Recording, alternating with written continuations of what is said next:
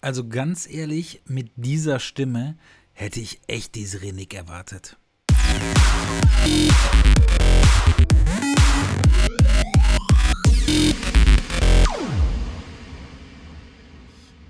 Ja, bis auf den Anubis und das Skelett echt alle so ein bisschen, ja, nicht ganz so geil wie die Jahre davor oder wie die Folgen davor, aber trotzdem auch schon ganz cool. Ja, und ich finde, so eine Show passt eigentlich gerade ganz gut ähm, zum Weltgeschehen dazu. Denn ähm, ja, Masken tragen wir ja tatsächlich überall.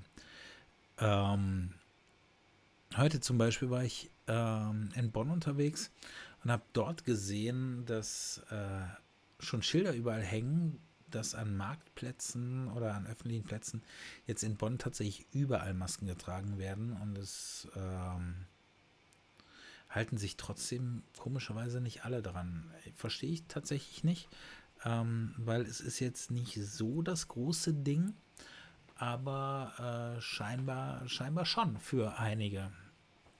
Ähm, wie seht ihr das? Äh, würde mich tatsächlich mal interessieren. Ja, aber zurück zu Mask Singer. Ähm, was ich cool finde, ist, äh, dass wir ein Duett haben, die Erdmännchen.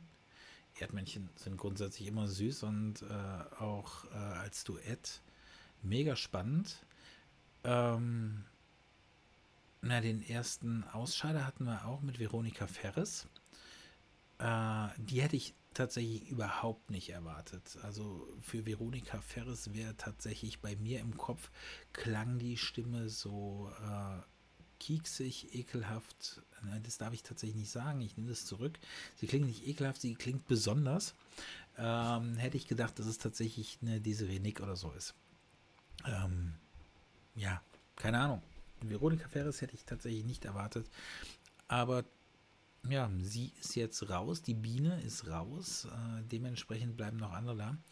Ähm, ja, aber für mich tatsächlich hier das Skelett.